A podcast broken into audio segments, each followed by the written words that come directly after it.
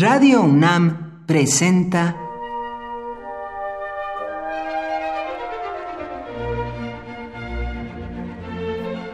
Cuaderno de los Espíritus y de las Pinturas por Otto Cázares.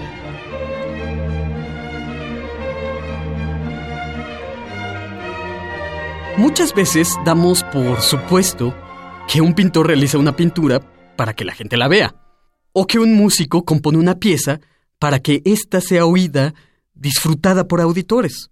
O suponemos que un escritor escribe para que los demás lo lean. Sin embargo, esto no siempre es así.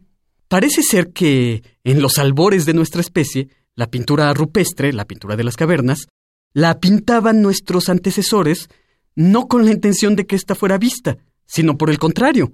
Estudios muy recientes demuestran que las figuras de animales y de cazadores están realizadas en lugares específicos, no arbitrarios, donde la resonancia sonora de la caverna es mayor. Es decir, que un pintor, que era también un chamán, se introducía, casi siempre bajo el influjo de sustancias psicotrópicas, a la entraña de la caverna y cuando se internaba la misma, iba emitiendo cantos rituales, iba produciendo vociferaciones o gruñidos que imitaban alguna bestia salvaje, la voz de este primer pintor reverberaba y rebotaba produciendo múltiples ecos a través de las bóvedas y los muros de la caverna. Se amplificaba la voz de este chamán, causando innumerables efectos acústicos a través de estalagmitas y estalactitas. Y de este modo, el pintor que tiene hipersensibilizados los sentidos por efecto de los psicotrópicos, arribaba al lugar que percibía como el más resonante acústicamente de la caverna.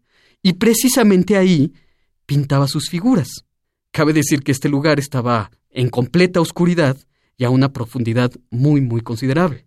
Sea cierta o no esta tesis reciente que vincula el sonido y la imagen pintada en la pintura de las cavernas, lo cierto es que la gran mayoría de las figuras se encuentran en lugares que no son en lo más mínimo visibles para los demás.